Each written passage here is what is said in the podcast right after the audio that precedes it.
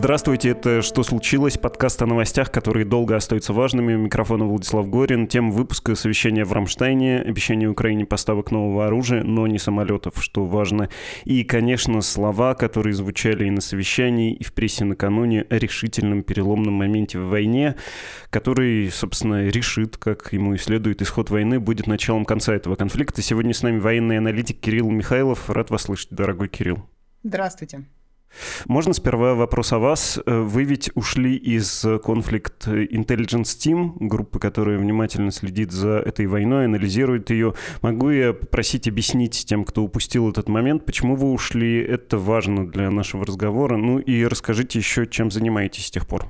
Наблюдался, на мой взгляд, определенный конфликт интересов. CIT освещает э, события в Украине максимально объективно – не утаивая каких-то вещей, которые могут быть э, неправильными со стороны Украины, со стороны украинских военных, а я, ну, почувствовал себя не в состоянии поддерживать такую объективность, потому что я не могу подписываться под обвинением в адрес людей, которые сейчас вот меня защищают. Поэтому просто вот тот формат, который работает э, в CIT, который фактически превратились в small media, который освещает каждое событие, это немного не тот формат, который я хотел бы для себя. Сразу говорить, что это не связано с тем, что я боюсь, что мне какая-то опасность угрожает Украине, если я буду это делать, потому что ситуация не изменилась, даже если бы я находился в Европе. Ну, а чем я сейчас занимаюсь? В принципе, похожей деятельностью для одной американской экспертной группы. То есть э, изучаю какие-то больше даже не события, а тренды, что ли, которые больше связаны с подготовкой российской армии, с теми проблемами, которые есть, может быть, с какими-то инновациями, которые появляются в российской армии. То есть вот именно такими вот деталями, которые позволяют а, лучше проанализировать конфликт, позволяют лучше понять, э, какие уроки он дает э, для мира в целом, для других армий в частности. И вот это вот, так сказать, более спокойная, на мой взгляд, работа, которой я сейчас занимаюсь.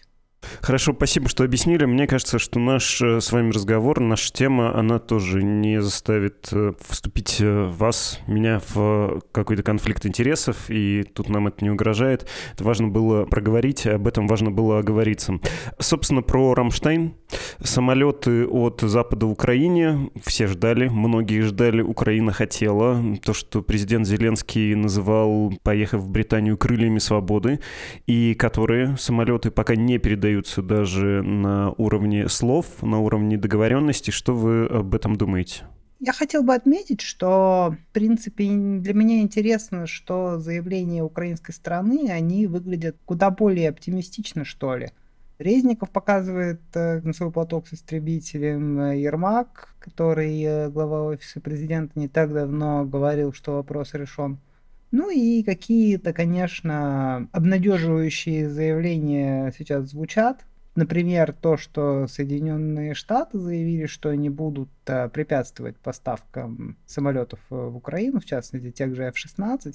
Это, наверное, один из наиболее распространенных многоцелевых истребителей, которые, собственно, хотели бы поставить, которые Украина хотела бы получить и которые, в принципе, Соединенные Штаты, как уже сказали, не будут препятствовать их поставке. Как, наверное, все уже знают, вопрос о допустимости поставок в третьи руки какой-то техники, которая была ранее поставлена, решает та страна, которая ее произвела и поставила первой. Так устроен вообще рынок, э, круговорот такого оружия в мире.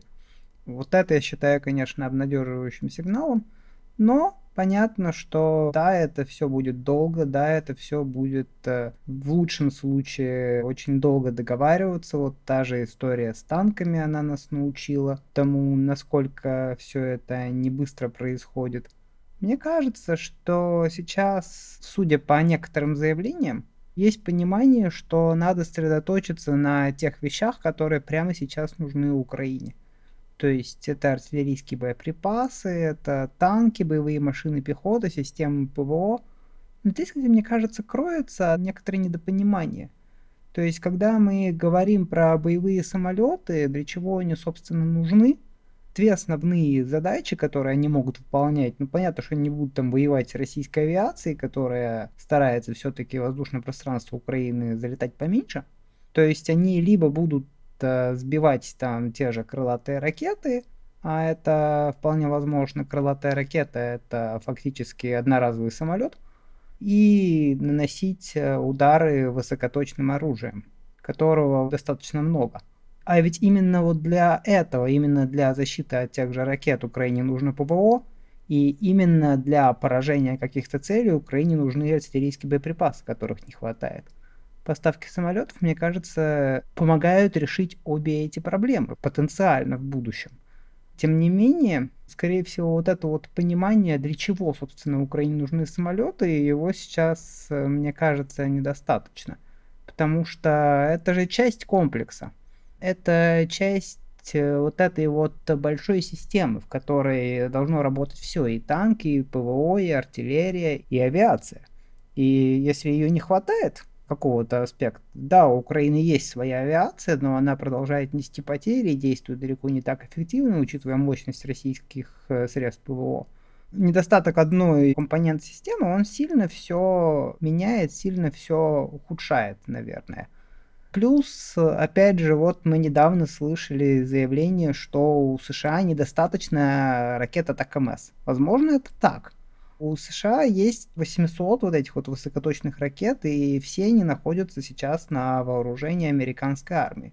Нужно понимать, что это единственное высокоточное оружие дальнобойное, которое доступно американской армии непосредственно. Остальная американская высокоточка это либо авиация, либо флот – и, соответственно, раз таких ракет нет в нужном количестве, то их и поставлять не будут. А ведь поставка самолетов помогает решить эту проблему в том числе, потому что для самолетов как раз имеется такое высокоточное оружие, как э, крылатые ракеты, планирующие авиабомбы, и все это есть в больших количествах.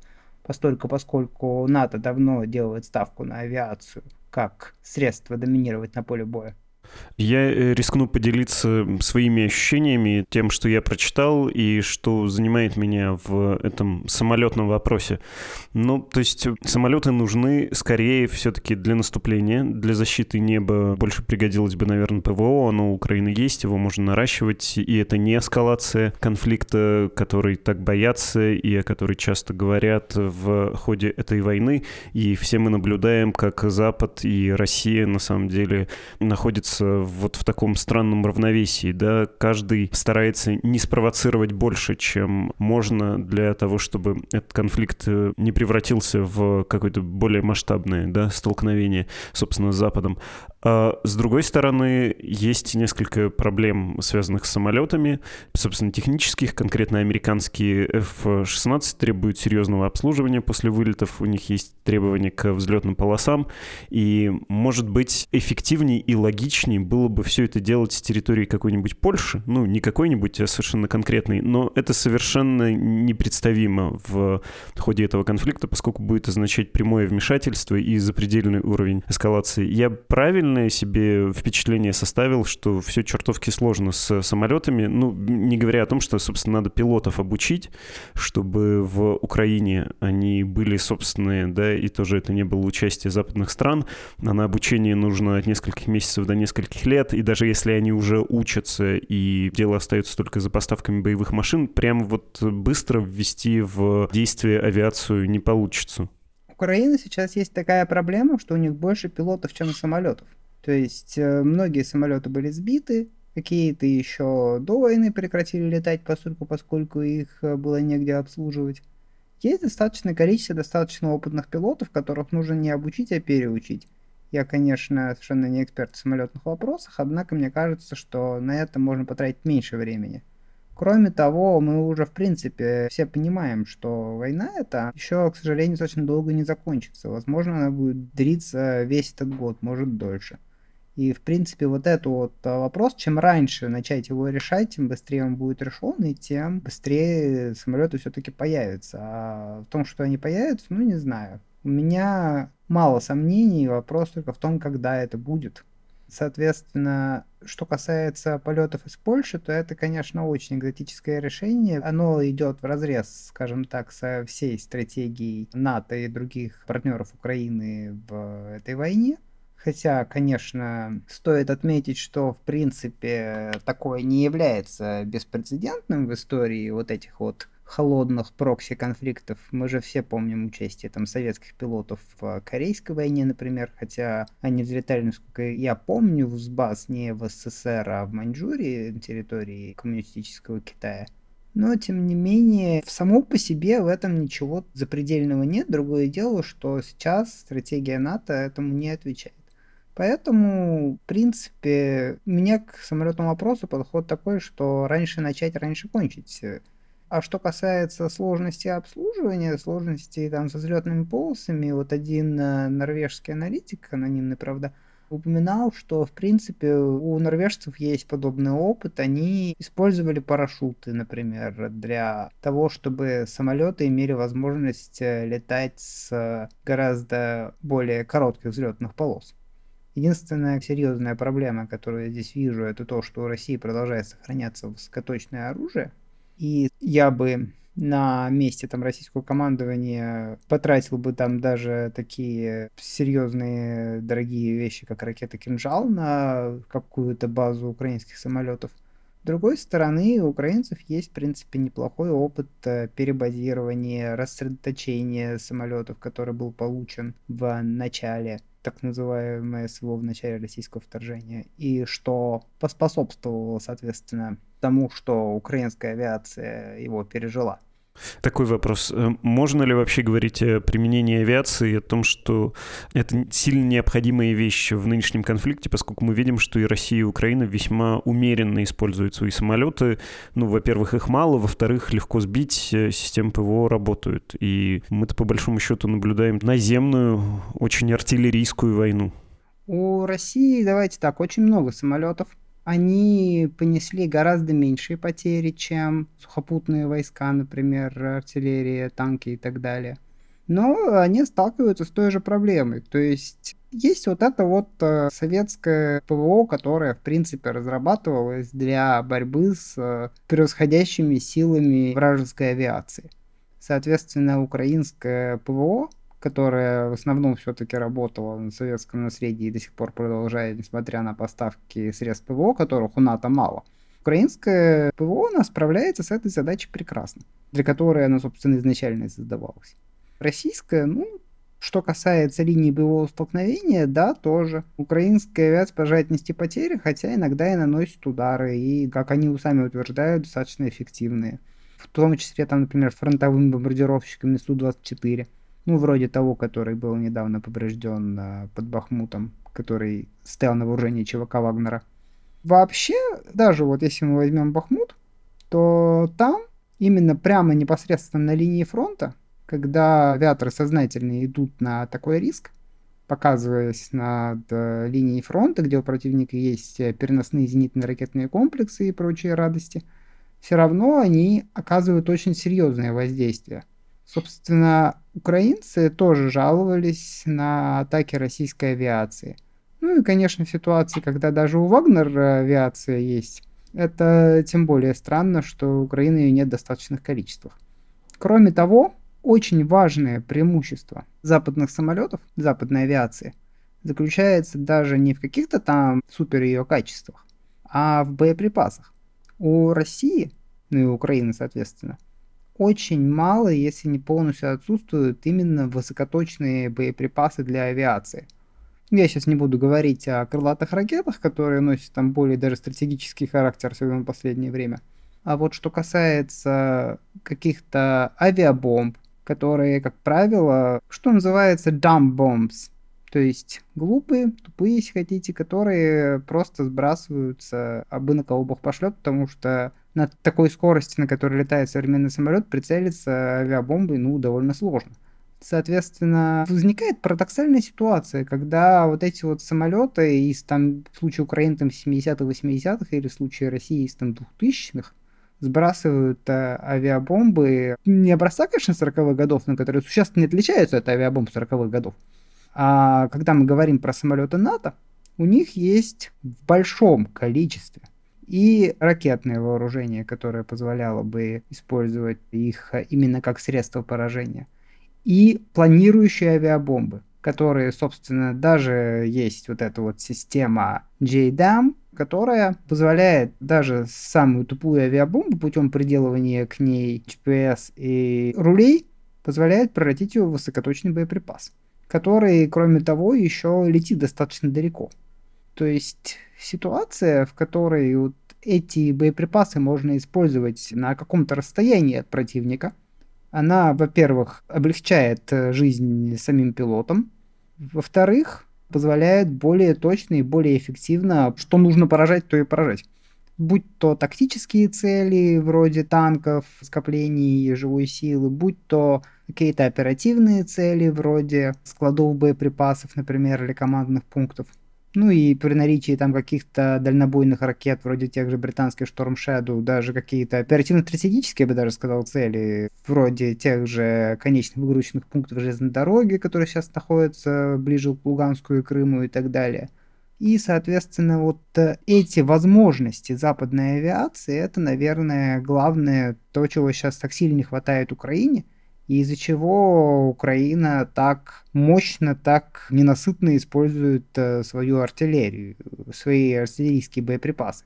Потому что элементарно для того, чтобы поразить цель, которая находится в каком-то квадрате артиллерии, существуют э, таблицы, существуют э, нормативы, сколько нужно туда расстрелять снарядов, и обычно это довольно много. А снаряды производятся медленно, заказы, как жаловался Столтенберг, выполняются уже там в течение нескольких месяцев, нескольких лет. И если все эти снаряды, которые будут потрачены на ту или иную цель, можно заменить одной там высокоточной авиабомбой, которая попадет э, куда нужно, это, я думаю, огромное преимущество на самом деле, которого ни советские, ни российские самолеты не дают в основном. Угу, спасибо. Вам пришлось повториться кое в чем, но теперь стало максимально ясно. Если рассуждать в логике роста эскалации и попытки контролировать ее, чем Российская Федерация могла бы ответить в том случае, если бы Запад крылья свободы самолета передал? Рано или поздно это все равно случится, но вот я просто себе не очень представляю, что РФ сделает в ответ. На самом деле, по моему скромному мнению, у России давно не осталось каких-то серьезных средств эскалации, кроме ядерных. То есть, в принципе, вот те ракеты, которые сейчас есть, которые сейчас выстреливаются по городам Украины, они выстреливаются или скоро будут выстреливаться буквально со скоростью производства. То есть э, их э, довольно мало, они довольно активно применялись на начальном этапе вторжения и в результате начали заканчиваться. Это то, чем реально можно там достать страны НАТО. Наносить удары по каким-то логистическим целям Россия пыталась. Я сам прекрасно это помню, когда у меня поезд опоздал в Киев на 50 минут, когда я туда возвращался после осады. Как раз таки, когда Россия не били по железнодорожной сети. Однако железнодорожная сеть в Украине настолько разветвленная, что это вряд ли возможно ее полностью парализовать. К тому же даже Укрзалезница, украинские железные дороги, они имеют какие-то резервные дизельные локомотивы, например, которые позволяют не так сильно бояться ударов по тяговым подстанциям для электровозов удары по странам НАТО конвенциональным оружием, ну, они вряд ли достигнут там какой-то желаемой цели, постольку, поскольку я не знаю, сколько нужно вот этих вот конвенциональных ракет, чтобы там серьезно уничтожить, ну, какой-нибудь там вот этот логистический хаб Жешуви, например. Плюс э, там сейчас э, стоят Патриоты, которые часть этих ракет, по крайней мере, должны перехватить. Соответственно, какого-то серьезного удара по странам НАТО конвенционального России нанести не может, и это может привести только к более, так сказать, активному вступлению сил НАТО в войну, хотя бы к началу, там, например, нанесения ударов по российским войскам на территории Украины. Чего бы, конечно, в России сильно не хотели. Соответственно, единственное, что остается, это вот ядерная история. И, конечно, сейчас мы постоянно слышим вот это вот поддерживающееся ядерное напряжение. Постоянно вот эти разговоры, то устами там Путина, который говорит, что американцы Хиросиме и Нагасаки создали прецедент, то в телеграмме Медведева, то на российском там телевидении, когда там Соловьев призывает нанести удар по Франции.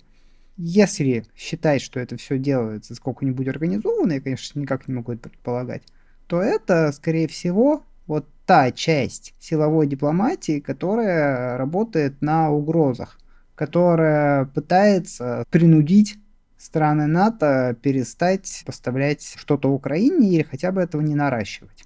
В принципе, есть целая гигантская тома теории вот этой вот э, силовой дипломатии, coercion diplomacy, которая, собственно, посредством каких-то угроз или посредством каких-то реальной демонстрации возможности что-то сделать, она должна принудить противника чего-то не делать или чего-то перестать делать. Проблема в том, что вот это вот э, принуждение к тому, чтобы чего-то не начинать, deterrence, сдерживание, оно, в принципе, легко, потому что обычно у тебя есть сомнения перед тем, как начинать что-то такое, а здесь вот оно вот подкрепляется тем, что а вдруг ударит э, ядерным оружием. А есть э, такая вещь, как compellence, принуждение. И вот это сложнее, потому что если ты что-то уже делаешь, тебя сложнее принудить это делать перестать. Потому что, в принципе, ты же для чего ты решил, что ты это сделал? У тебя же были какие-то серьезные аргументы в пользу того, чтобы начать? Например, там, поставлять Украине артиллерийские боеприпасы или артиллерийские орудия или танки и так далее. Ну вот, соответственно, разговоры про ядерное оружие, а понятно, что никто не хочет применить ядерное оружие, даже Путин, они позволяют только в какой-то мере сдерживать поставки новых типов вооружений, но, к счастью, не способствует тому, чтобы действующие поставки прекращались. Соответственно, если дальше мы посмотрим вот в эту логику, которая действует НАТО, которую некоторые описывали как логику про лягушку в кипятке, ну, помните, наверное, если потихонечку подогревать, то считается, что лягушка не заметит, что с ней происходит и сварится, в отличие, если ее сразу просто бросить кипяток.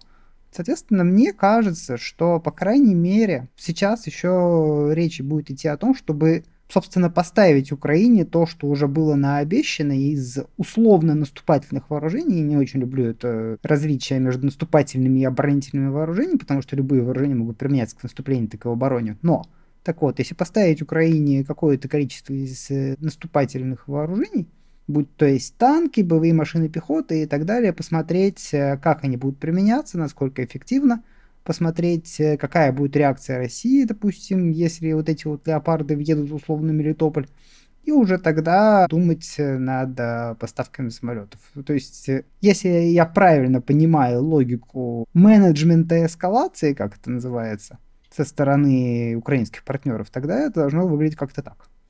На встрече в Германии и в американской прессе накануне писали про то, что в войне наступает решительный этап, Россия готовит наступление, Украина контрнаступление.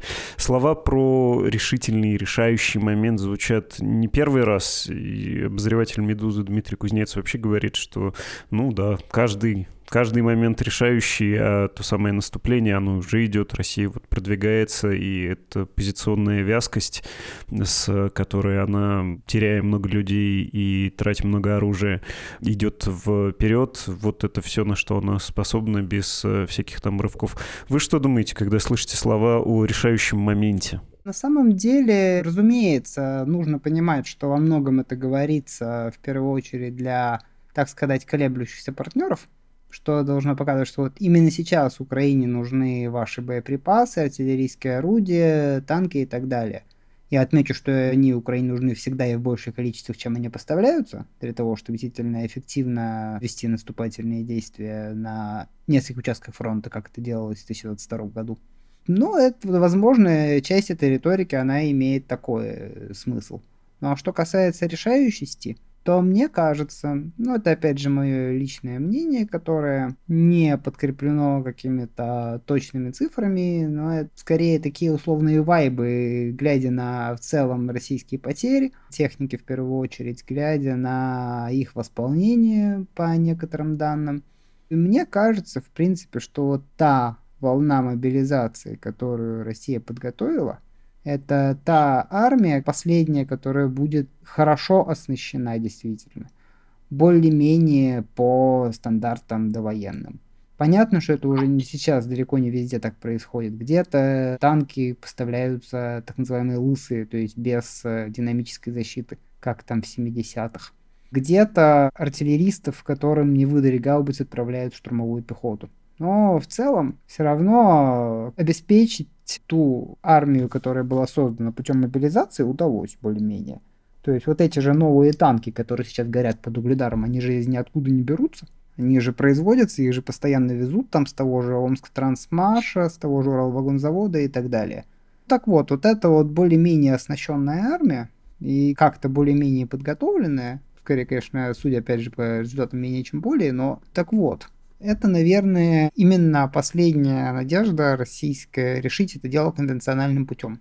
При условиях, когда у россиян нету теперь недостатка в живой силе, хотя, конечно, это тоже не так в отдельных подразделениях, в отдельных частях, например, вот та же 155-я бригада морской пехоты по тем же угледарам, которая вербует свой состав э, людей с э, кораблей Тихоокеанского флота, но, тем не менее, в целом, вот это вот недостатка живой силы, когда профессиональная армия воевала против армии мобилизованной, практически первую половину 2022 года, вот его сейчас нет.